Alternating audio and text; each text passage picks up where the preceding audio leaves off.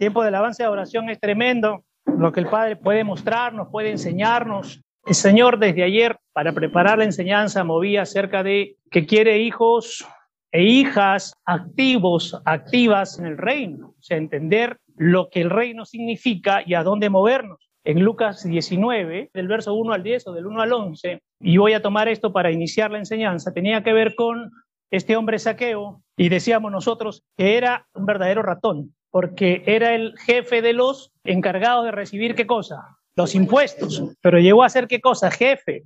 Y en esa época los recaudadores de impuestos eran un poquito malos, eran exigentes y hacían arreglos bajo la mesa.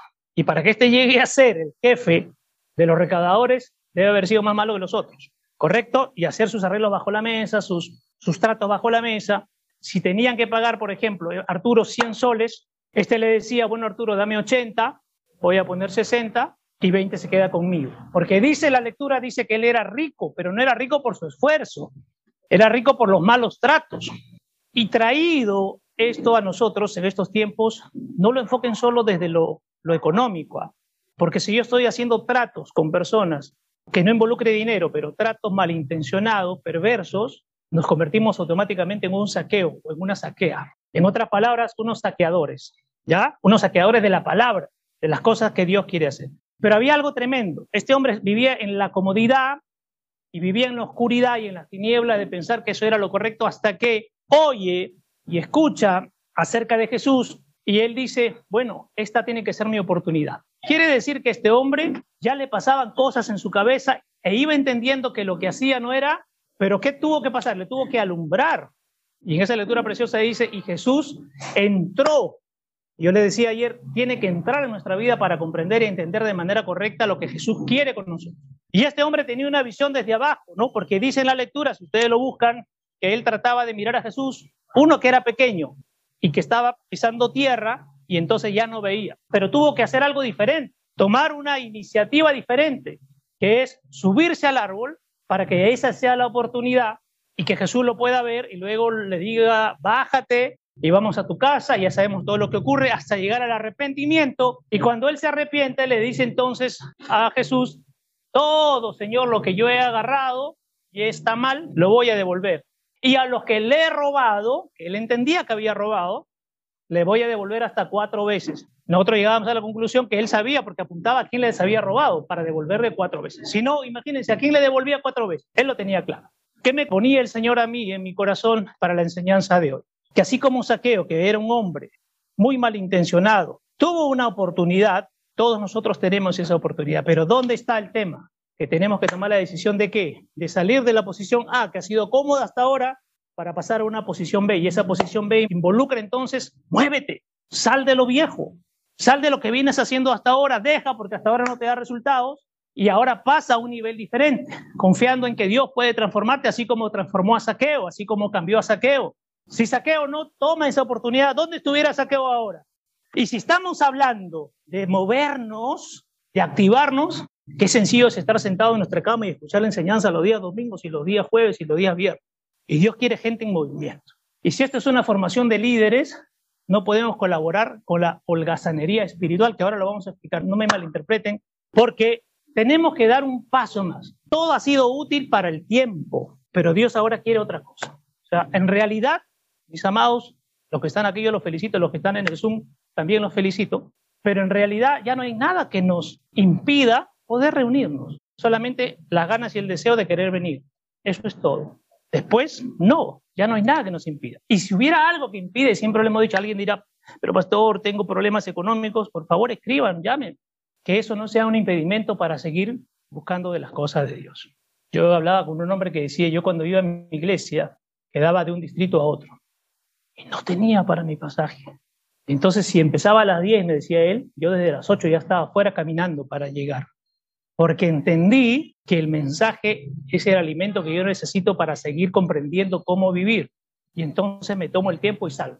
Y cuando regreso me despido feliz de los hermanos, nadie sabe lo que pasa. Chao, chao, no, voy por acá un ratito. Oye, volvía caminando hasta mi casa.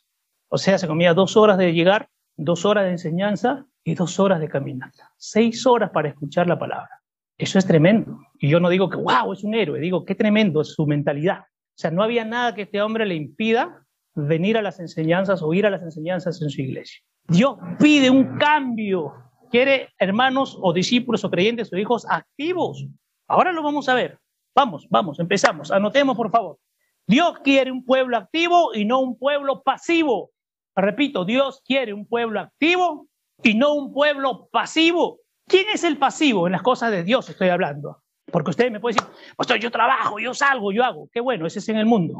Pero eres activo en las cosas de Dios, porque a veces somos más activos en las cosas del mundo y bien pasivos en las cosas de Dios. Y la pasividad en las cosas de Dios tiene que ver con la comodidad. O sea, hay gente que se ha quedado en el tiempo de la pandemia. Considera que este tiempo sigue siendo igual que la pandemia. No, ese fue un tiempo. Ese tiempo se cerró y este es un tiempo nuevo. A ver, yo hago un ejemplo. ¿Cómo hablarle a alguien de Dios si cuando me va a visitar me encuentra siempre en mi cama? ¿Cómo hablarle a alguien de Dios si ve una pasividad en los asuntos de Dios, miedo en los asuntos de Dios? Vamos a imponer manos, no, qué susto, después los chamucos vienen a mi casa, no me dejan en paz. Declara sanidad, y si no se da, declara libertad. Y si yo quedo preso, enseña el mensaje. Y si lo digo mal, háblales de Dios. Y si me hacen roche, manifiesta el poder de Dios. Y si me recuerdan mi pasado, ya esa gente no sirve. No sirve para los asuntos de Dios. Porque Dios quiere gente que dice un versículo. Activo, no, hay un término fuerte. Quiere gente violenta. Pero no es que ahora le yo le voy a pegar a gente para que venga todos los domingos. No, violenta en qué? Abre tu boca y suelta. Miren, yo le voy a dar un secreto. ¿Quieren activar el don de sanidad o no? Decreten sanidad hasta que un día les ligue. Y cuando les ligue, ese es el día en que Dios dijo, ya, el don está puesto en ti. Pero si yo te digo, decreta sanidad para Gladys, pero pastor, yo nunca lo he hecho y voy a hacer que me enferme con Gladys. Decreten. ¿Quieren aprender a libertar a la gente o no? Decreten la libertad. Y Dios va a ver su tenacidad en las cosas, en sus asuntos, y un día va a decir, este es el momento, ya está activado el don, pero hay que activarlo. La gente dice, yo quiero liberar, pero desde mi cama, por Zoom. Hermana, ¿cuál es tu demonio? Ya, ya, pon la cámara, te voy, lo voy a... No, no, no, no, no. Y hay gente que ha tenido temor cuando hemos dicho, ponte a libertad. No, qué miedo. Entra, ¿Cuál es el miedo? ¿Qué espíritu nos ha infundado Dios? De valentía, no de cobardía. Vayan nomás. Mire, le voy a dar el secreto. Lo más que puede pasar cuando un chamuco te ataca es que te duela el vientre y la espalda baja. Todo esto te va a doler. Pero tú mismo vas a ser liberado. ¿Sabes dónde o no? Ya. Ahora, Señor, nadie te va a soportar en tu casa. Ya, eso es el sinónimo que Dios está sacando de ti. Entonces Dios está pidiendo, porque estos son tiempos nuevos. O sea, la pasividad perjudica. Ahora yo no quiero gente alocada, ya vamos a todos. No, no, no, no, no. Siempre es bajo la guía y dirección de quién? Del Espíritu Santo. Si el Espíritu te dice ve para allá, vas. Si no te dice que vayas, ¿a dónde vas? Y si te dice ve, ve con decisión, confiando que vas con la autoridad del Cristo y el poder del Espíritu Santo, porque si Él te manda, tienes la autoridad y tienes el poder. Y vaya nomás, sin miedo. No tengan miedo, ¿ya? Entonces, Dios quiere un pueblo activo y no quiere un pueblo pasivo. Levanta tu mano.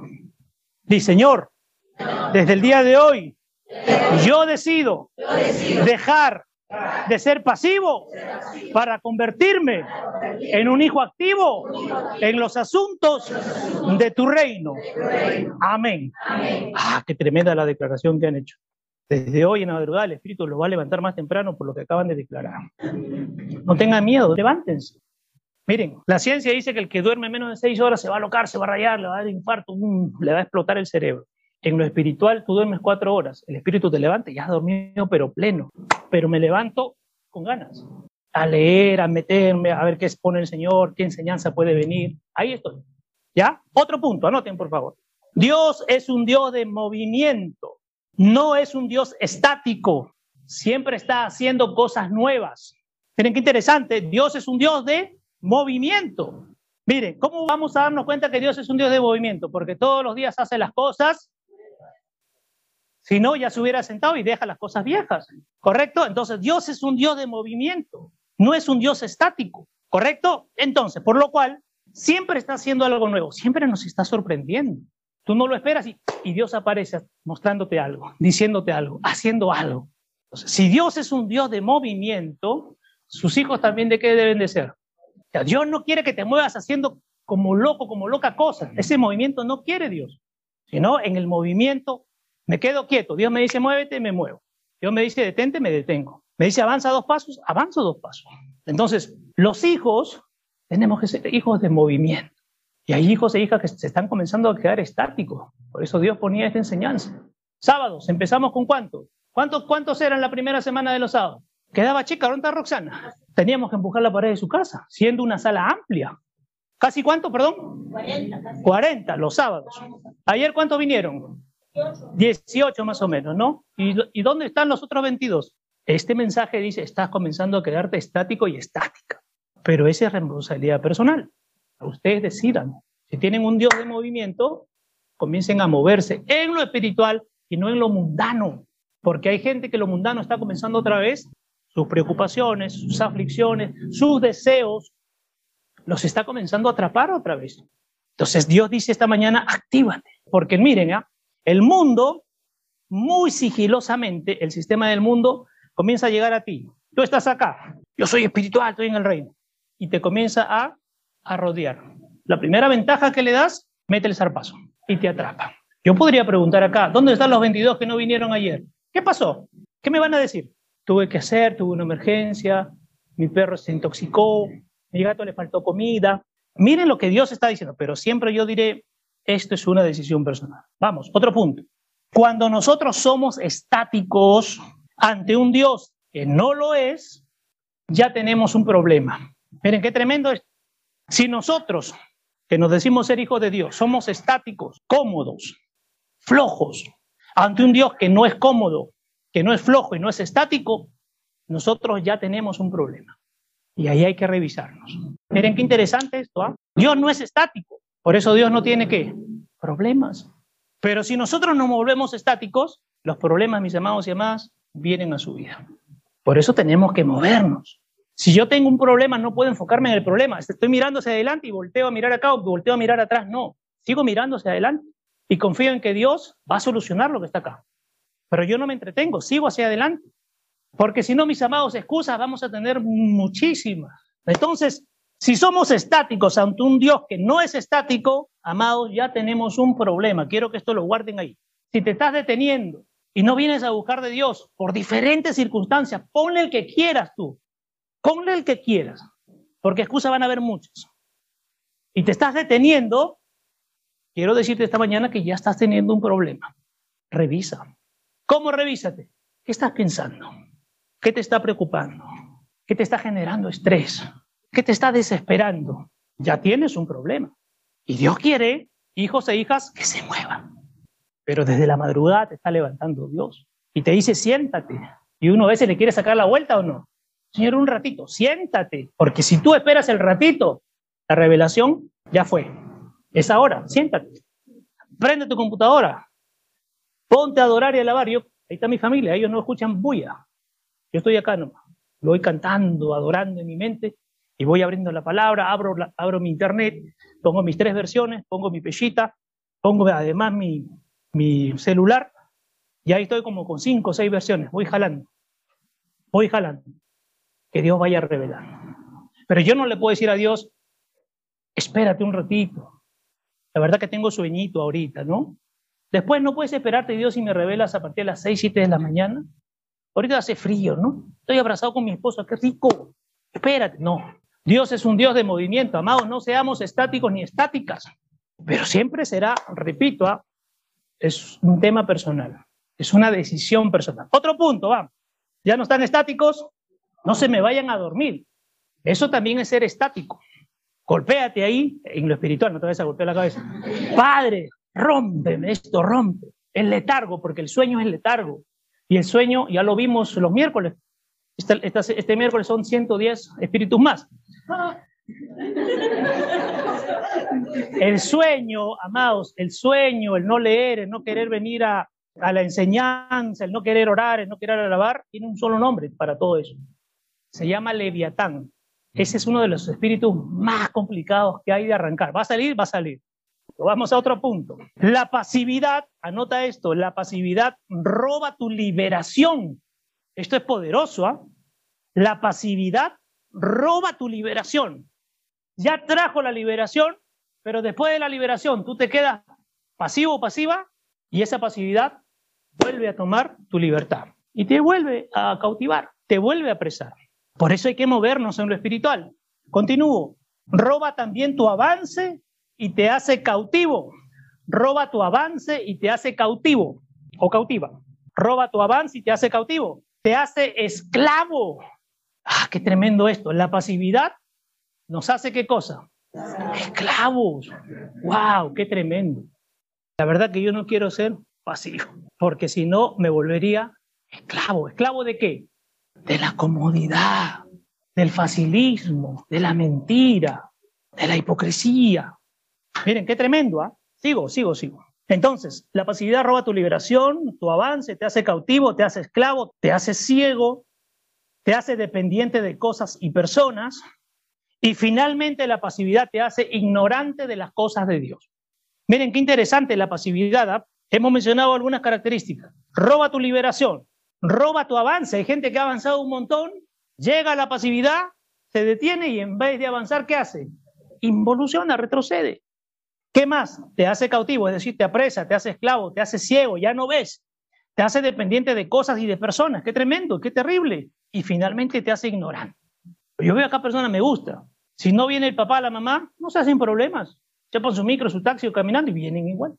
Si no viene el esposo o la esposa, no se hacen problemas. Vienen igual. Si no viene el amigo o la amiga, no se hacen problemas. Vienen igual. Entonces, dice aquí, no se hagan dependientes ni de cosas ni de personas porque se volverán ignorantes en las cosas. Mire, la pasividad es un espíritu. Quiero que entiendan que la pasividad es un espíritu. Te aletarga, te hace lento, lenta, te hace dependiente. O sea, no ves lo que Dios está mostrándote. Vamos a otro punto. Dios quiere bendecirnos, quiere hacer cosas nuevas en nuestra vida. Mira, esto es precioso. Dios siempre quiere qué? Bendecirnos y hacer cosas nuevas. O sea, ya no quiere ese hombre, esa mujer vieja. Siempre quiere hacer algo nuevo en ti, pero tienes que dejarlo hacer. ¿Cómo? Poniéndome activo en las cosas de Dios. La pasividad no permite que Dios te bendiga. La pasividad no permite que Dios traiga cosas nuevas, porque el pasivo está cómodo. Ahí está bien, déjame ahí nomás. Pero vamos, Dios, esa, no, no, no, ahí está bien. Estoy en paz, estoy espiritual. Mentira, estás endemoniado o endemoniada. Porque si la pasividad es un espíritu malo, ¿qué cosa hay en ti entonces? Un demonio. ¿Correcto? Entonces la pasividad te endemonia. Dios quiere bendecirnos, quiere hacer cosas nuevas en nuestra vida para progresar en cualquier ámbito, tengo que tener sensibilidad a la voz del cambio. ¿Quieres avanzar? ¿Quieres salir? Presta atención a la voz del Espíritu y te va a decir el Espíritu, cambia.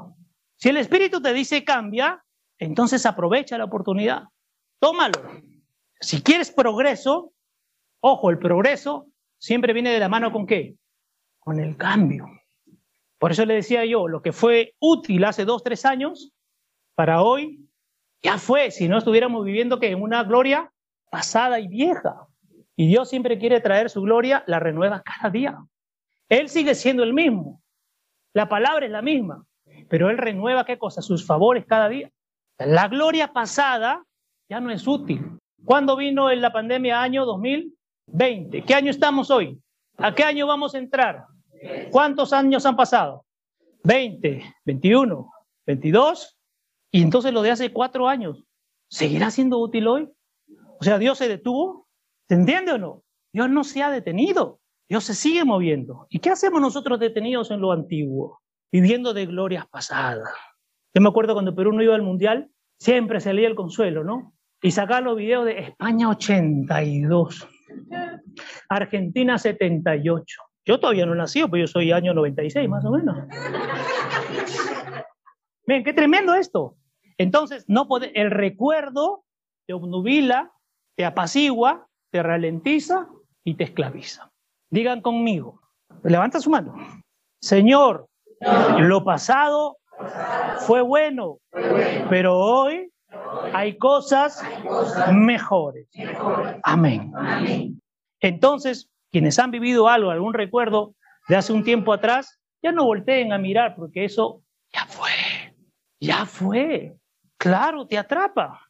Si no, pregúntenle a la gente, creo que acá no ha habido, pero por si acaso lo voy a decir, ¿cuántos han pasado por, por desilusión amorosa? Cuando, no, no cuando estaban el Señor, antes de conocer al Señor. ¿Y qué hacían? Sírvame una copa, cantinero. Yo hoy quiero evitar este dolor. Mentira, más dolor traían. Miren, lloraba y más dolor porque, mira, una vez que te pasaba la resaca, ¡ah, estoy bien! Mira tu bolsillo, cero mangos. O sea, doble dolor. ¿Se entiende? Doble dolor. ¿Te esclaviza o no te esclaviza? No, ya, las amigas sabias. ¿Qué? ¿El marido te ha dejado? Tranquila, este sábado vamos a una disco, yo tengo un par de amigos, te voy a llevar un punto, pero buenazo. Con ese vas a olvidar todo. Te quedas atrapado. Ya no voy a dar más ejemplos, no voy a dar más ejemplos.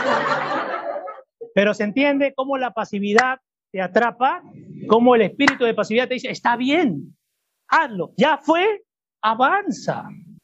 Ya fue, avanza. Ahora, no te desesperes, ¿no? Te dejó el marido y, Señor, ponme uno rápido. No, no, no, no. No, no, no, no, no, no. Avanza. Porque si tú confías en Dios, Dios va a llegar el momento en que te va a levantar qué? Un hombre de Dios, pues no te va a levantar cualquiera. Padre, ponme uno pronto. No, hija, papá, pero pronto. No, hija, papá, ya toma este, ya, toma, toma. Entonces tú dices, ay, papá, y él, que terca eres, pues, yo te dije, espera. Por último, Pablo, ¿qué nos recomienda, Mau? ¿Quedarse qué? Los que son solteros, quédense solteros. ¿Por qué? Amado, no es que la pareja sea mala, no ya no nos casamos, no que... Romy no renuncia, Romy no renuncia, Henry no renuncia. Lo que Dios está diciendo es que la pareja misma te puede entretener en los asuntos de Dios, te puede desenfocar. Porque Pablo dice, van a tener que atender a Dios y dividir su tiempo con la pareja. Si tienes hijos, con los hijos. Yo no digo que no se casen, porque casarse es precioso. Cuando hace frío, tienes una persona constante. Cuando necesitas conversar con alguien, ahí está tu pareja. Pero miren qué tremendo, pero esto hay que llevarlo a que Dios lo muestre. Hay que estar atentos para el progreso. Dice que tengo que estar sensible a la voz del cambio. Si Dios me dice deja algo, cambia, tengo que hacerlo, amado Señor. Y hoy es suelta la palabra, pero deja que cada uno se alimente en la porción que quiera. Unos van a comer un montón, la palabra, otros comerán un bocadito. Pero ¿qué va? el que come un bocadito, ¿con qué queda después? Con hambre, no está lleno. Y el que quiera comer bien, que coma, porque es rey. Pero Dios nos llama a eso. Si yo creía que era bueno y me di cuenta que no era bueno, ¿qué tengo que hacer? Dejarlo, cambiar, estar sensible a que Dios me diga, hey, así no, no así, de una manera diferente. Pero eso solo lo hace Dios. a mí me han dicho, tú eres lento, eres muy diplomático, así no, así sí, porque así trabajaba Jesús. Jesús no agarraba a ver, pero el diablo ha pedido zarandearte. Oye, Juan, ¿qué estás hablando? Era directo, sí, pero era amoroso también. Y eso es fundamental. O sea, Dios es el único que puede transformar. Hay momentos de arranques, claro, los tenemos porque somos humanos, pero después automáticamente, uy, papá, papá, perdóname, perdona. Dios es el único que puede restaurar, ¿no? Porque quiero decirles, nos podemos equivocar, no somos perfectos y tenemos en ese día reconocer cada día las cosas malas que estamos haciendo, pedimos perdón y seguimos avanzando. No nos quedamos enganchados. Pero no nos vayan a decir, no, yo ya no. A mí ya no se me sale ningún ajo. Yo ya no pienso mal nunca. Yo no hablo de mis hermanos. Porque siempre va a ocurrir. Pero si ocurre, corran pues, que a los pies de Cristo. Antes que mande a Thor, corran a los pies de Cristo. ¿Ya? Vamos, vamos a otro punto. Dios no bendice a las personas estáticas y holgazanas. Ah, eso esto es tremendo. Repito, Dios no bendice a las personas estáticas y holgazanas. Esto es fuerte. ¿eh? O sea, la persona estática, pasiva en las cosas de Dios, no recibe la bendición. Porque Dios, ¿cómo te quiere? En movimiento. Si Dios te dice que te va a bendecir y la bendición está allá, en la pared del fondo, y tú te quedas estático, ¿Qué va a pasar con la bendición? Nunca llega, porque los cómodos dicen, ya, Dios me va, yo espero nada más. Y Dios te dice, ya está, pues, pero muévete. Ese mover significa, pasa por acá, probablemente te caigas, te choques, te duela, te tropieces, se interponga alguien, pero avanza, avanza, avanza hasta que lo... Porque las bendiciones ya fueron dadas o no. ¿Cuándo fueron dadas? ¿Quién lo hizo? Cristo. O sea, amados, Dios ya soltó. Si no lo recibimos, no es por culpa de Dios, no es que Dios lo retenga. Es que no avanzamos. Nos hemos vuelto cómodos. flojos. Aquí en esta versión dice holgazanes. O sea, no bendice a la gente estática y holgazán. Solo anótenlo porque va a ser muy largo si lo leo. Mateo 25, verso del 1 al 30. Eso ya lo leen en su casa. Para que vean que Dios bendice a quién? A los que siempre están preparados y activos. Pero a los pasivos y holgazanes no. Mateo 25, del 1 al 30. Voy a resumirlo nada más. Ahí hay dos parábolas poderosas. Una es la parábola de las diez vírgenes. Ojo, las diez están juntas. No es que uno es un grupo, las diez están juntas. Yo voy a usar, las diez están, pueden estar acá, las diez. Pero cinco siempre activas en las cosas de Dios, metidas en lo de Dios, y cinco cómodas. Oye, ya va a venir el, ya cuando venga, ya vamos a dormir. Y las diez se echarán a dormir, pero cinco ya tenían todo listo. Y cinco eran tan confiadas cuando de repente, hey, ahí viene, ahí viene, ya está llegando el novio, el señor. Las cinco comas le dijeron a las otras cinco, danos un poquito de su aceite. No, no, no, no, no. Si, si repartimos, a las diez no nos va a alcanzar. Mejor vayan y compren lo suyo. Cuando salieron, llegó el novio. Entró con las cinco que estaban listas, cerró la puerta y las cinco llegaron después con su querosene. Señor, ya llegamos para la lámpara. Nada, nada, nada, nada, nada. ¿Correcto? Y ahí mismo está la parábola de los talentos. Acuérdense de las monedas. O sea, si Dios te da talento, ¿qué te va a exigir Dios? Que esos talentos sean qué? Multiplicados. Cinco, tres y uno. En otra versión dice cinco mil, dos mil, mil. El de cinco mil hizo diez. El de dos mil hizo cuatro mil. Y el de uno o el de mil, ¿qué hizo? Nada. Lo escondió. ¿Qué hizo? Se llenó de miedo, se volvió cómodo y todavía cuando el Señor le dice, ¿qué pasó? Es que yo sé que tú exiges mucho. Por eso me llené de miedo y lo dejé ahí escondidito. ¿Y qué hizo? ¿Qué hizo el Señor? Se lo quitó. Pero luego viene algo tremendo. ¿Y qué más hizo con ese hombre? ¿A dónde lo envió? Lean, lean, lean los últimos versículos, por favor. Lea alguien el 29 y 30. Porque al que tenga le será dado y se le añadirá. Para, para. Al que tenga y está hablando del de 5 y el de 3 o el de 5 y el de 2, al que tenga, ¿qué se le hará? Se le dará más. En abundancia. O sea, amados, no tengan temor. Si Dios los quiere multiplicar, recíbanlo. La gente va a hablar, mira, ¿qué están haciendo? Tranquilos, tranquilas. Ustedes reciban lo que Dios le da, porque Dios es el que los está mirando a ustedes. Y ve su amor, su fidelidad y lo multiplica. Ya, sigue por favor, Arturo. Escuchen, por favor. Pero al que no tenga, aún lo que tenga se le quitará. Paren acá. Miren, ah, dice, pero al que, al que tiene y no ha hecho nada, no solo se le va a quitar lo que Dios le dio, ¿qué más se le va a quitar? Todo lo que tiene. O sea, esto es tremendo. La pasividad viene a quitarte no solo lo que Dios te ha dado, todo.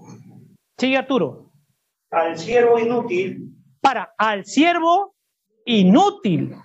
O sea, al siervo pasivo. ¿Ya? ¿Sigue? Arrójenlo a las tinieblas de afuera. Ah, al siervo inútil, ¿qué hacen? ¿Y qué dice? Arrójenlo a dónde, Arturo? Allí será el llanto y el crujir de dientes. Ya, pero arrójenlo a dónde dice? Afuera. A las tinieblas de afuera. Ahora, escúchenme, escúchenme, mis amados. Si eso lo aplicamos ahora, miren, ¿ah? si hay gente que no da fruto, esto es duro, ¿ah? no lo vamos a hacer. ¿Qué deberíamos de realizar según la palabra? ¿A dónde lo deberíamos arrojar? Arrójalo a las tinieblas de afuera. Por eso estamos abriendo ya las ventanas. Miren, qué tremendo, ¿ah? O sea, el Señor que está diciendo, el que no da resultados, ¿qué se debería de hacer? Pero Dios es misericordioso y luego cambia eso porque dice, tengan amor, misericordia y denle oportunidad, y denle oportunidad, y denle oportunidad. Si fuéramos legalistas, porque la iglesia legalista, ¿qué te dice?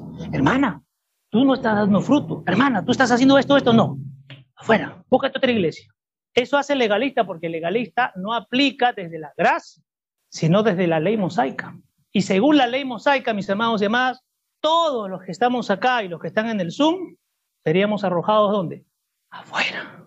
Porque todos, una vez en nuestra vida, hemos cometido, hemos roto una de las leyes. Pero por eso viene la gracia. Y la gracia te estira el brazo para decirte, ya, la fregaste, pero levántate, eres perdonado y avanza. Avanza, pero ¿qué más? No vuelvas, porque ojo, hay mucha gente que la gracia, la mega gracia, ya ha sido perdonado. Sigue nomás, haz lo que quieras. No. Avanza, pero no vuelvas a hacer lo mismo.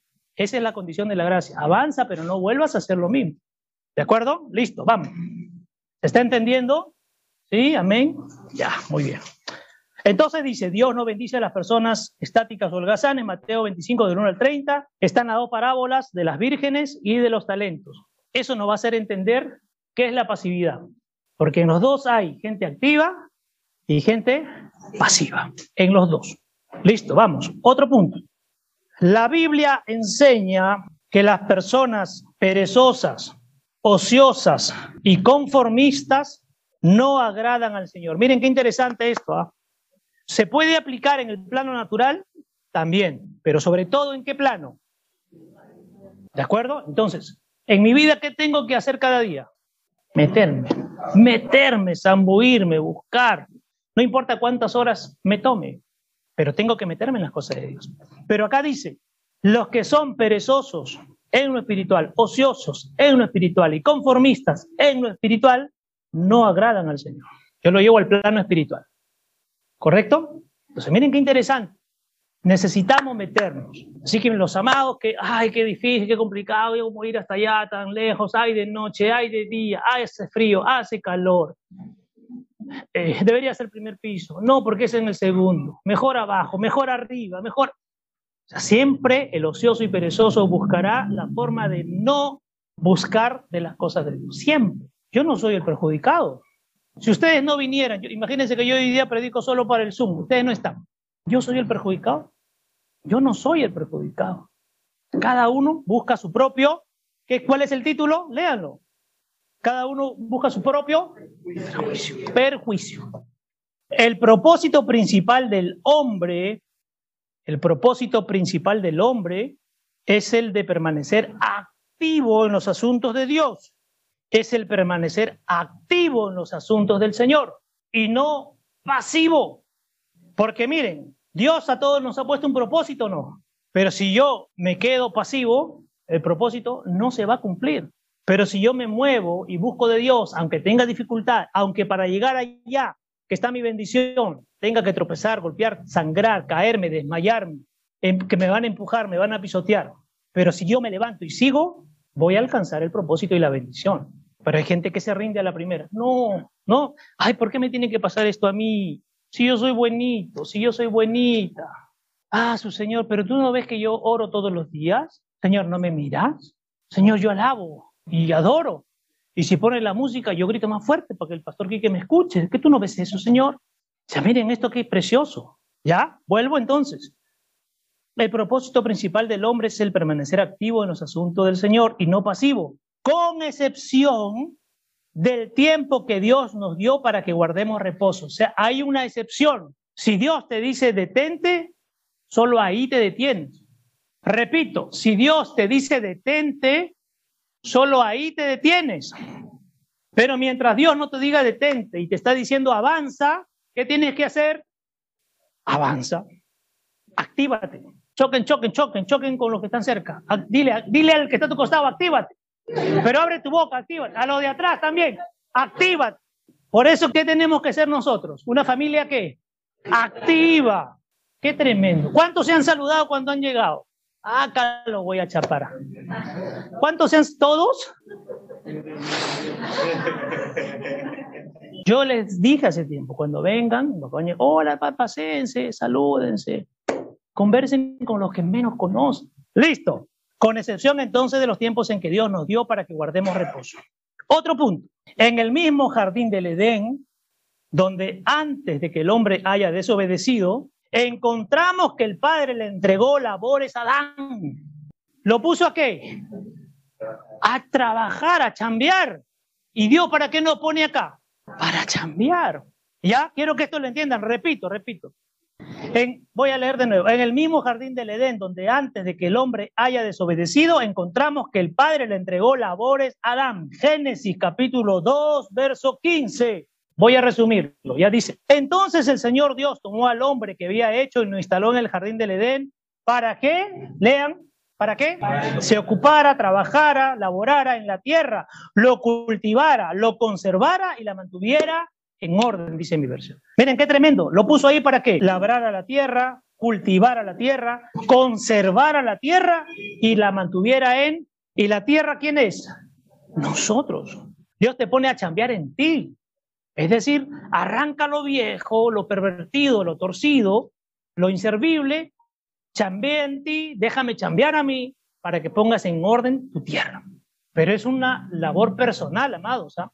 Todos los días meterse con el Padre, buscar del Padre, bucear en el Padre. ¿Para qué? Comenzar a chambear nuestra tierra que a veces ya está seca, los pastos están secos, no hay fruto. El Señor dice, vamos a pasar el rastrillo en ti para comenzar a mover la tierra, remover la tierra, sembrar, cuídalo, coséchalo y mantener el orden. O sea, desde Adán ya había un propósito. ¿Qué cosa era? Chambea, ponte en orden. Qué tremendo. Ya, vamos otro punto. Proverbios capítulo 10, verso 4. Proverbios 10, 4. Esto es tremendo. ¿ah? aquí van a ver ustedes por qué no hay resultados. ¿ah? Y no lo lleven solo a lo natural, quiero que lo lleven sobre todo a lo espiritual. Alguien que lea su versión, por favor. Ya, léalo, léalo, cualquiera. Que no se anima a trabajar por eso. El trabaja duro. Oh, el que no se anima a trabajar, ¿qué cosa? Pero el que chambea, ya, miren, qué tremendo. Ahora, ¿en qué? ¿En qué? ¿Chambear en qué? ¿De lo natural es bueno? Sí, es bueno. Pero sobre todo, ¿qué chamba? Miren, leo mi versión. Pobre es el que trabaja con mano negligente y ociosa y se empobrece, pero la mano del diligente lo hace rico. Ahora, no hable de riqueza porque eso a Dios no le preocupa, te puede hacer rico. Busquen primero el reino de Dios y su justicia y lo demás le será. O sea, Dios no tiene problema con el dinero, ¿ah? no tiene problema. Hay gente que dice, Dios te quiere pobre. El pastor rico y las ovejas que no son de él, pobres. No, no, no, no habla de eso. Eso es añadidura. Si tú te metes en los asuntos de Dios, dígame a quién de aquí le ha faltado algún día un pago en su mesa. Nunca. ¿Por qué? Quiere chambeadores que diligentes en los asuntos de Dios y te hará rico. ¿De qué riqueza habla? ¿Cuál es la riqueza mayor que podemos aspirar nosotros? ¿Tener qué cosa? Dígame. ¿Sabiduría es la mayor riqueza? Vamos a transformarlo en qué? Paz. Si tú tienes paz, todo lo vas a poder hacer. Repito, con paz tienes paciencia para pensar, meditar, escudriñar, ordenarte, buscar. Por eso el Señor dijo, mi paz les dejo, una paz que sobrepasa.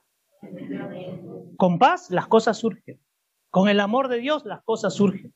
Pero eso es un elemento que nosotros los hijos tenemos que buscar. ¿Qué te quita la paz? Tus preocupaciones, tus necesidades, el billete, tus hijos, tus hijas, el marido, la mujer, la chamba. Eso te quita tu paz. Si Dios te lo da, y siempre hemos compartido, tu trabajo tiene que convertirse en un gozo. Tu trabajo natural tiene que ser de gozo. Si tú vas a chamber desde que te levantas, ah, eso tengo que ir acá a hacer esto, ah, Señor, yo no sé si esto es una bendición, un castigo. Hay gente que reniega desde que se levanta. Disfrútalo. Sal, sal, sal saltando de tu casa. La, la, la, la, la, la, la. Oh, qué bellos pajaritos. Wow, esa nube negra, pero está preciosa. No, no, o sea, disfruta lo que Dios te da. Porque Dios nos ha puesto para que. Entonces, no, Dios quiere, Dios quiere que lo disfrutemos. Que lo disfrutemos. Otro punto. Todo lo que hagamos que sea de calidad y no de mediocridad. Repito, todo lo que hagamos que sea de calidad y no de mediocridad. O sea, a Dios no le gusta qué cosa, la mediocridad. No, porque la mediocridad es hacerlo porque para cumplir con Dios. Lo voy a hacer para cumplir con Dios. Dios no quiere que cumplas con Él. Dios quiere que lo hagas ¿qué? ¿De a qué nivel? Excelencia. Dios quiere la excelencia. Listo, vamos. Colosenses capítulo 3, verso 23 y 24. Colosenses capítulo 3, verso 23 y 24. ¿Listo? Todo lo que hagas cualquier cosa que sea tu tarea, por eso yo bendigo a las personas que se apuntaron, son parte del grupo de apoyo este, dominical, que vienen felices a cumplir su labor. Yo hasta ahora no observo a alguien que suba el domingo que, que, siempre tienen que llegar 10, 15 minutos antes y que venga, ah, a ver, pastor, ¿qué tengo que hacer? Pues no, porque ustedes no lo hacen para mí. ¿Para quién hacen el servicio? Yo les apuesto que si Jesús estuviera parado acá, Jesús físicamente hablando, y él le dice, amados, amadas, 10 para las 10 vengan, desde las 5 están acá en la puerta. Por eso hay una palabra preciosa que dice, Señor, ¿cuándo estuve, cuándo te vimos? En el preso, en el cautivo, en el necesitado. Ahí estuve yo. No necesitas verme físicamente, pero cree que yo estoy en ese hombre, en esa mujer. Entonces la chamba es para el Señor. Vuelvo a la lectura. Todo lo que hagas, cualquiera que sea tu tarea, trabaja de alma, dice, o sea, con toda conciencia y convicción de a quién le estás sirviendo. Sea, no vayan a decir, ay, no, no, el pastor a uno le da, al otro no le da, a mí no me llama, a mí. Me da cosas, me da cosas. Todo es para el Señor, porque el servicio no es para mí. El servicio no es para ningún pastor. El servicio es para Cristo. Todo lo que hagas, cualquier, cualquiera que sea tu tarea, trabaja de alma. Es decir, pon tu mejor esfuerzo, dice mi versión. O sea, si usted viene, alguien le tocó este, echar la cera, su mejor esfuerzo, con amor. Cante cuando eche su cera. La, señor, ta, ta, ta, Claro, cuando va a sacar los papeles, de, si le toca sacar los papeles del servicio, sáquelo. Qué lindo papel. La, la, Con amor. Bueno, vuelvo. Pon tu mejor esfuerzo como algo hecho para el Señor y no para los hombres, sabiendo, esto es interesante, con toda certeza que es del Señor y no de los hombres, que recibirás la herencia que es tu mayor recompensa. Es al Señor Cristo a quien sirve realmente. Miren qué interesante, vaya a pensar, pastor, ya me ve usted mi recompensa. Miren qué interesante, lo que hagamos no es para agradarnos. ¿A quién tenemos que agradar? A Dios, al Cristo. Vuelvo. No podemos, otro punto, no podemos ser deshonestos en ninguna circunstancia, sino por el contrario, ser fieles. Vuelvo a este punto. No podemos ser deshonestos en ninguna circunstancia, sino por el contrario, ser fieles. La fidelidad, ¿a quién es? ¿A quién? Y la deshonestidad, si existiera, ¿contra quién somos deshonestos? No vayan a pensar que son deshonestos conmigo si algo hacen.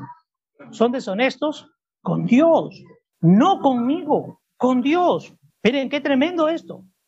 Lucas, capítulo 16, verso 10. Lo leo en mi versión. El que es fiel y honesto en las cosas pequeñas, también lo es en las cosas grandes, dice. Amados demás, esto guarden. Si ustedes son fieles con el Señor, repito, ¿y cómo puedo ser fiel con el Señor? Desde acá, desde este lugar. Si ustedes son fieles con el Señor en las cosas pequeñitas, Dios dice y asegura que serán honestos y fieles si Él los pone en cosas grandes. Miren qué precioso. Repito, el que es fiel y honesto en las cosas pequeñas, también lo es en las cosas grandes. Pero el que es deshonesto y ladrón en cosas pequeñas, también lo es en las cosas grandes. Cuiden, mis amados, no solo aquí afuera, cualquier cosa que hagan, trato, cualquier cosa. Si son hacen cosas deshonestas en lo pequeño, Dios asegura que también serán deshonestos en las cosas grandes. Por eso que a veces, Señor, yo quiero. No, no, es que estás siendo deshonesto en algo tan pequeño que a ti te parece normal, que no es justo ponerte en algo grande. Porque si eres deshonesto en lo pequeño, más daño te va a hacer si te pongo en cosas grandes. Hay que empezar a ser honesto en lo pequeño y Dios mirará nuestro corazón y nos lleva a otro nivel. Pero si eres chueco, chueca en cosas pequeñitas, Dios no te va a poner en cosas grandes porque capaz hasta Él lo vendas. ¿Se entiende? Capaz hasta Él lo vendas. Trafique trafique con el Cristo. La fidelidad, ¿dónde se prueba? En las cosas pequeñas. Hebreos 6, versos 11 y 12. Y deseamos que cada uno de ustedes muestre la misma diligencia e intensidad hasta el final para realizar y disfrutar de la plena seguridad de la esperanza hasta el final. Es decir, Dios que nos pide, con la misma intensidad que empezamos, lleguemos hasta el final. ¿Correcto? Sigo leyendo. Y aquí lo dice en esta versión, ¿ah? para que no sean espiritualmente perezosos y no arrastren los pies. ¡Wow! ¡Qué tremendo! ¿Qué significa que arrastrar los pies? Que a la, fuerza hay que jalarlos. Es como, ay, vamos a hacer algo. Ah, se el pastor. Vamos a hacer, pues ya, vamos a hacer. No me queda de otra, vamos a hacer. Por eso Dios dice, para que sean diligentes y no sean espiritualmente perezosos, no arrastren los pies, sino que sean imitadores de lo que por la fe mantienen el rumbo. Entonces, acá hay algo interesante. Si yo voy a imitar a alguien de ustedes, ¿qué tendría que imitar? Los que se mueven en fe y están haciendo lo correcto. Yo no voy a imitar si ella está haciendo las cosas mal, yo no voy a hacer lo que ella hace. Tengo que tener la suficiente capacidad para decir, hey, lo que tú estás haciendo no está bien, pero si tú quieres hacerlo, haz. Yo tomo mi distancia y voy a hacer lo que está bien. Pero esa es una decisión personal. Por eso dice, si quieren imitar algo, amados, dejen de imitarse. Imiten lo bueno, no lo malo. Hay gente que ha perdido su propia identidad y se comporta, habla y mira como miran otros. Dile, Señor, hazme recuperar mi identidad. Estoy siendo un mal imitador, una mala imitadora. Se apoyen en Dios con absoluta confianza y seguridad en Él y en su poder. Y por la paciencia, incluso cuando sufren, consiguen todo lo que se les ha prometido. Presta atención a esta parte. Si tú imitas primero las cosas de Dios y lo bueno de los demás, aunque pases por momentos complicados, Dios dice aquí que lo que te ha prometido, te lo va a dar. deja de mirar a los demás. Deja de fijarte en los demás. Mira lo que Dios quiere contigo. Y aunque pasen momentos duros y aunque la gente te deje, avanza. Porque la promesa ya está dada. Y si tú avanzas, la promesa está ya. Si tus amigos, amigas no quieren avanzar contigo, déjalos. No, yo no digo abandónalos, déjalos ahí, pero avanza, porque allá está tu promesa. Avanza. Esto tiene que ver con una decisión personal. Si Dios, yo le digo a mi esposa, amor, vamos a caminar porque Dios quiere que vayamos. Y dije, no, no, no, yo, yo acá estoy bien, estoy cómoda. Yo no voy a decir, ah, ya, para que no te pelees conmigo y no me dejes, voy a hacer lo que tú quieres, amor. No, no, no, no, no. Ah, ¿no quieres? Yo, yo no he dicho, chao, pues, no. Ah, no quieres. ¿Estás bien ahí? ¿Estás segura? Listo. Quédate ahí. Pero yo avanzo. ¿De acuerdo? Yo avanzo. No vamos ahí porque el pastor es un odioso. No vayas tú. Dios lo va a cambiar. Avancen, amados y amadas. Avancen. No se enganchen. Hemos hablado de la simbiosis o no. La simbiosis psicológica hace daño porque te hace pensar como piensa el otro. Te hace sentir como siente el otro. Te hace expresarte como se expresa el otro. Y eso es dañino. Cada uno tiene su propia manera. Por eso Dios nos hizo diferentes. Pero rompan con toda dependencia. Otro, Proverbio 6, verso del 6 al 11. Proverbio 6, verso del 6 al 11. Esto es poderoso. Cuando yo lo leí hace algún tiempo y hoy Dios lo ha traído de nuevo. ¡Oh! Rompe tu cabeza. Proverbio 6, verso del 6 al 11. Ya, listo, vamos. Dice, Acércate a la hormiga, oh tonto perezoso. Ah, qué fuerte, cómo empieza el Señor. ¿ah? Holgazán, dice en otra versión. En otra versión es que dice, perezoso. ¿Qué más? Pero mira lo que está diciendo el Señor. Yo quiero que presten atención. Acércate a la hormiga. ¿De qué tamaño es la hormiga? Casi no se le ve. Y dice qué cosa. Acércate. O sea, para acercarte, ¿qué tienes que hacer? Solo agacharte. Ponte de rodillas. Perezoso o perezosa observa sus caminos de cerca y sé sabio. O sea, mirar a la hormiga, ¿qué nos hace?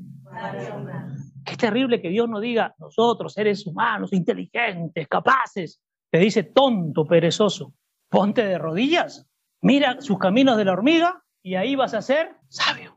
Qué fuerte es, ¿sí o no? Fuerte. Sigo leyendo. Y deja que la hormiga te enseñe un par de cosas.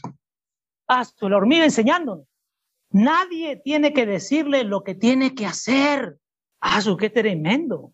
¿Alguien tiene que decirles a ustedes lo que tienen que hacer? Nadie. Pero quiero que entiendan esto. Nadie tiene que decirles lo que tienen que hacer. Sigo leyendo. Porque la hormiga, que no teniendo jefe, ni supervisor, ni gobernante, prepara su comida en el verano y trae sus provisiones de comida para el invierno en la cosecha. Miren, qué interesante. Nosotros tenemos la comida espiritual. Coman, coman. ¿Hasta cuándo te acostarás, oh perezoso? ¿Cuánto tiempo vas a estar sin hacer nada? ¿Cuándo te levantarás de tu sueño y aprenderás a disciplinarte? ¿Cuánto tiempo antes de salir de tu cama? Yo le voy a añadir, esto no está en la versión. ¿ah? ¿Cuándo te levantarás de madrugada cuando yo te levante? ¿Cuándo dejarás de dormir hasta las 10, 11 de la mañana en pleno sol que huele tu cuarto a... ¿Se entiende esto? ¡Qué tremendo! Yo os vuelvo a decir, tómenlo, déjenlo, pero es un tema de ustedes. Una siesta aquí, una siesta allá, todavía un poco de sueño, un poco de adormecimiento, un poco de doblar las manos para acostarte y descansar. Así que tu pobreza vendrá como un merodeador que se acerca y camina lentamente. ¿Cómo viene la pobreza? No es que te atrapen Juan, o se va despacito. Ahora, ¿de qué pobreza habla? Puede ser en lo natural, sí, pero sobre todo en lo espiritual. Dice, tu pobreza vendrá como un merodeador que se acerca y camina lentamente, pero con seguridad. O sea, la pobreza espiritual viene despacito, pero viene qué? Seguro, ¿ah? Viene a querer atraparte. Y tu necesidad vendrá como un hombre armado que te deja indefenso. Si te enfocas en tu necesidad, la necesidad viene como un hombre armado. ¿Viene a qué? A robarte. Y te deja indefenso. O sea, si te enfocas en tu necesidad, amado y amada, va a venir como un pistolero. Como un mercenario. Como un mercenario en su versión. En otra versión, ¿qué dice? ¿Como qué? Como un ladrón. ¿Qué más? ¿Como un vendido? Como un mendigo. Pero qué interesante, viene disfrazado de mendigo. Y tú, ay, y una vez que sale, va a aflorar lo que en el fondo tiene. Miren, qué poderoso este proverbio. Sigo. Que se acerca y camina lentamente, pero con seguridad. Y tu necesidad vendrá como un hombre armado que te deja indefenso. Solo esto, dice al final. Qué tremendo, solo esto puedes esperar una vida sucia y la pobreza será tu huésped permanente. ¡Wow! ¡Qué tremendo! Si no nos activamos, mis amados y amadas, dice aquí que lo único que puedo esperar de quedarme parado, detenido. Una vida sucia. Y que la pobreza será un huésped permanente. O sea, ¿un huésped dónde? La pobreza espiritual puede vivir en, ay, ¿por qué me pasa? Ay, porque gente que se anda quejando de todo, todo el tiempo y echándole la culpa a otros de lo que les ocurre. Eso es pobreza. Eso es pobreza espiritual.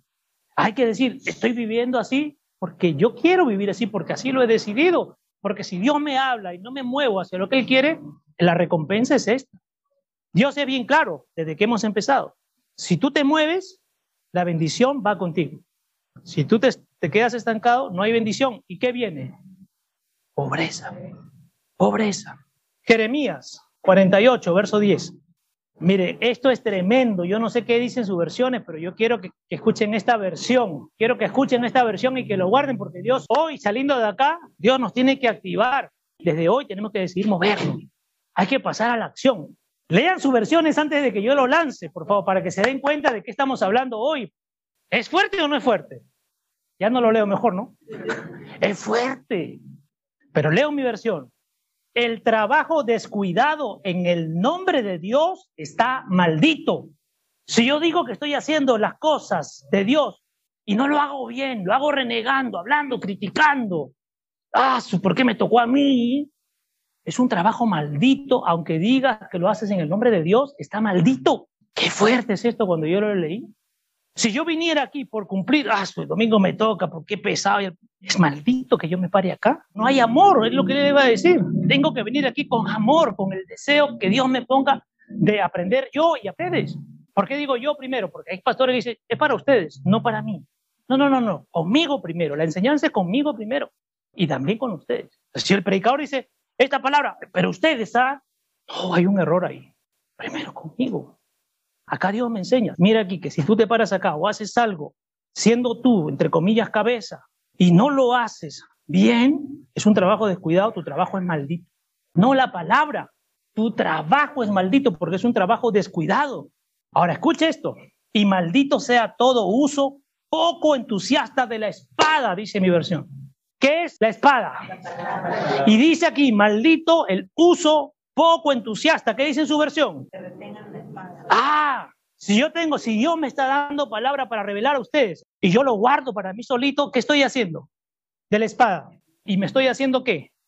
Maldito. O sea, la palabra, mis amados, ustedes reciben y la usan. Lo primero que ustedes tienen que hacer es, si ustedes van a enseñar de la palabra, sean los primeros en ponerlo en práctica. Lo que Dios te dice enseña, quiero que esto lo escuchen. Si Dios te dice enseña algo, primero eso que vas a enseñar antes de lanzarlo, aplícalo contigo, revísalo contigo. ¿Qué quiere el Señor en esa palabra contigo? ¿Lo entiendes? Si estás equivocado, equivocado, pides perdón y luego avanza y lanza la palabra. Pero es primero contigo. Si yo lanzara acá, no sé, a ver, amar y lloro encima del amor, el amor. Y después cuando voy a mi casa, estos me han hecho renegar estos hermanitos. Ya, ¿quién se hace maldito? Falta de honestidad y hay hipocresía. Por eso vuelvo a leerlo de corrido. Un trabajo descuidado en el nombre de Dios está maldito, amados. Si se convoca y está en su corazón, porque el Espíritu se los tiene que poner, vamos a hacer esto y lo otro, y ustedes lo hacen solo por ya, llenarnos los ojos a los líderes, y no hay un deseo real en su corazón de hacer las cosas con amor, no lo hagan, porque se van a hacer malditos. Esta versión es, y los que se rehusan, no sé si me estoy dejando entender, ¿ah? si el Señor te llama y tú dices no, es tu rollo. Dice, malditos sean los que no cumplen con lo que el Señor les ha ordenado hacer. Malditos sean los que no empapen con sangre. Ah, La espada, qué bonita esa versión. ¿La espada qué es? Y la sangre del Cristo, en la palabra, ¿qué tiene que hacer? En mí. Cambiarme. Renovar. Pero que vuelve a leer porque me gusta esta versión. Estos son los que no cumplan con lo que el Señor les ha ordenado hacer. Para ahí. Amados, ¿Dios nos ha hablado a todos o no? ¿Nos ha dicho qué hacer y qué dejar de hacer o no? Qué fuerte esto. Ya yo no le voy a decir nada, ya lo entendieron. Si se rehusan, ¿qué están jalando para su vida? Cierro con esto. Romanos capítulo 13, versos del 11 al 14. Ya es la hora de que despiertes de tu sueño de complacencia espiritual. Mira lo que dice mi versión. Ya es la hora que te despiertes de tu sueño de complacencia espiritual. Miren qué interesante, ¿a quién les está hablando? A los creyentes. ¿Dónde se supone que estamos? ¿En qué nivel? Todo bien, ¿no es cierto? Y la palabra viene a decirte, despierta de tu sueño de complacencia espiritual. ¿Crees que estás en lo correcto sin abandonar lo viejo? No estás en lo correcto. Es tremendo. Estoy bien, yo estoy avanzando. Dime los resultados, dime cómo estás. ¿Qué problemas tienes? ¿Qué te aflige? ¿Qué te agobia? estás en complacencia espiritual, porque dices que estás bien, pero no lo estás. Y por eso Dios nos viene a despertar esta mañana.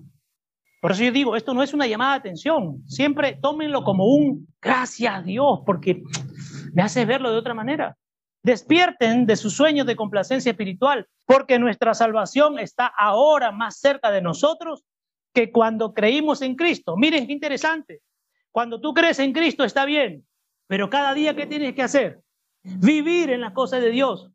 Por eso en muchos lugares han dicho, haz la oración de fe y ya eres salvo. Claro, en ese momento la salvación ha llegado, pero tienes que caminar cada día para que no pierdas la salvación, porque la salvación se puede perder. Les voy a dar un ejemplo. Lo leía, pero no recuerdo. A veces Señor pone se me va. Si un hombre corrupto, corrupto toda su vida, en ese instante de muerte se arrepiente, ese hombre será salvo. Uno que hizo la oración de fe y dijo que es salvo, una vez que hizo la oración de fe, comienza a caminar chueco, retorcido, todo, cuando llegue la muerte, ¿será salvo? No, no será salvo. Entonces, la religión nos ha vendido que con la oración de fe es salvo, pero si estás haciendo maldades todos los días, ¿qué salvación puedes tener? Pero si tienes pensamientos retorcidos, ¿cómo vas a ser salvo? ¿Se entiende? Entonces, vuelvo a leerlo porque nuestra salvación está ahora más cerca de nosotros que cuando creímos en Cristo. Creer en Cristo, que fue el principio, es importante, pero a partir de ahí comienza nuestro caminar, nuestra chamba diaria. Asegúrate de no estar tan absorto y agotado en el cuidado de todas tus obligaciones diarias que pierdas la noción del tiempo y te quedes dormido sin ver a Dios. Están tan cómodos y absortos en sus cosas que descuidan su relación con Dios y le dan prioridad a otras cosas. Entonces dice, Asegúrate de no estar tan absorto y agotado en el cuidado de todas tus obligaciones diarias que pierdas la noción del tiempo y te quedes dormido sin ver a Dios. La noche, esta época de maldad, así la llama a la noche, la noche que es esta época de maldad, está a punto de terminar y el día de la vuelta de Cristo está a punto de llegar. Así que desechemos las obras de las tinieblas y pongámonos la armadura completa de la luz levántate y despierta a lo que Dios está haciendo. Comportémonos correcta y honradamente como en la luz del día, no con juergas y borracheras, no con promiscuidad sexual e irresponsabilidad, no con pleitos y celos. No podemos permitirnos el lujo de perder un minuto por eso ayer los que vinieron yo les compartía, ya no podemos, ya yo no puedo perder el tiempo en lo que dicen, no dicen, les gusta, no les gusta, me quieren, no me quieren, me aman, no me aman, me odian, no me odian, no puedo perder el tiempo. Y ustedes no pueden perder su tiempo, mis amados. No pierdan su tiempo en tonterías. Porque hay que llevar la luz. Si me meto a escuchar los chismes y los cuentos, ¿dónde me meto? A la oscuridad. Ahí están los pastores. A veces le llegan a ellos este, mensajes espirituales de las cosas que están pasando fuera. Y voy a contarte, no, no, no, no, no hablen nada, porque nos vamos a contaminar. Avancemos hacia la luz, llevemos la luz. Yo me pongo a escucharlos, estoy trayendo tinieblas a mí. Avancemos. Ya no hay tiempo que perder. Entonces vuelvo ahí.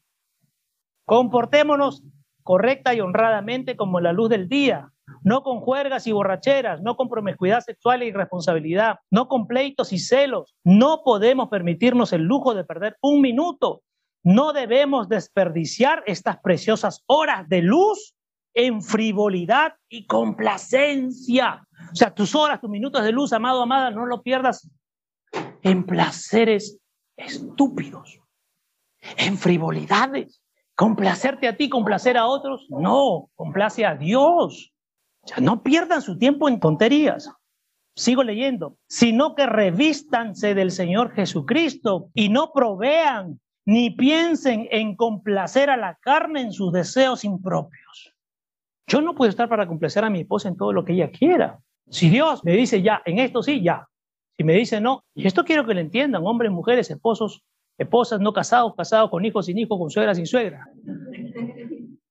¿Cuántos casados hay acá o cuántos ya se van a casar? Levanten sus manos, los que se van a casar, no se escondan, ¿ah? Y a los que se van a casar. Y casados también. Voy con Henry primero. No lo mires, no lo mires. ¿Tú estás para complacer a, tu mamita? No.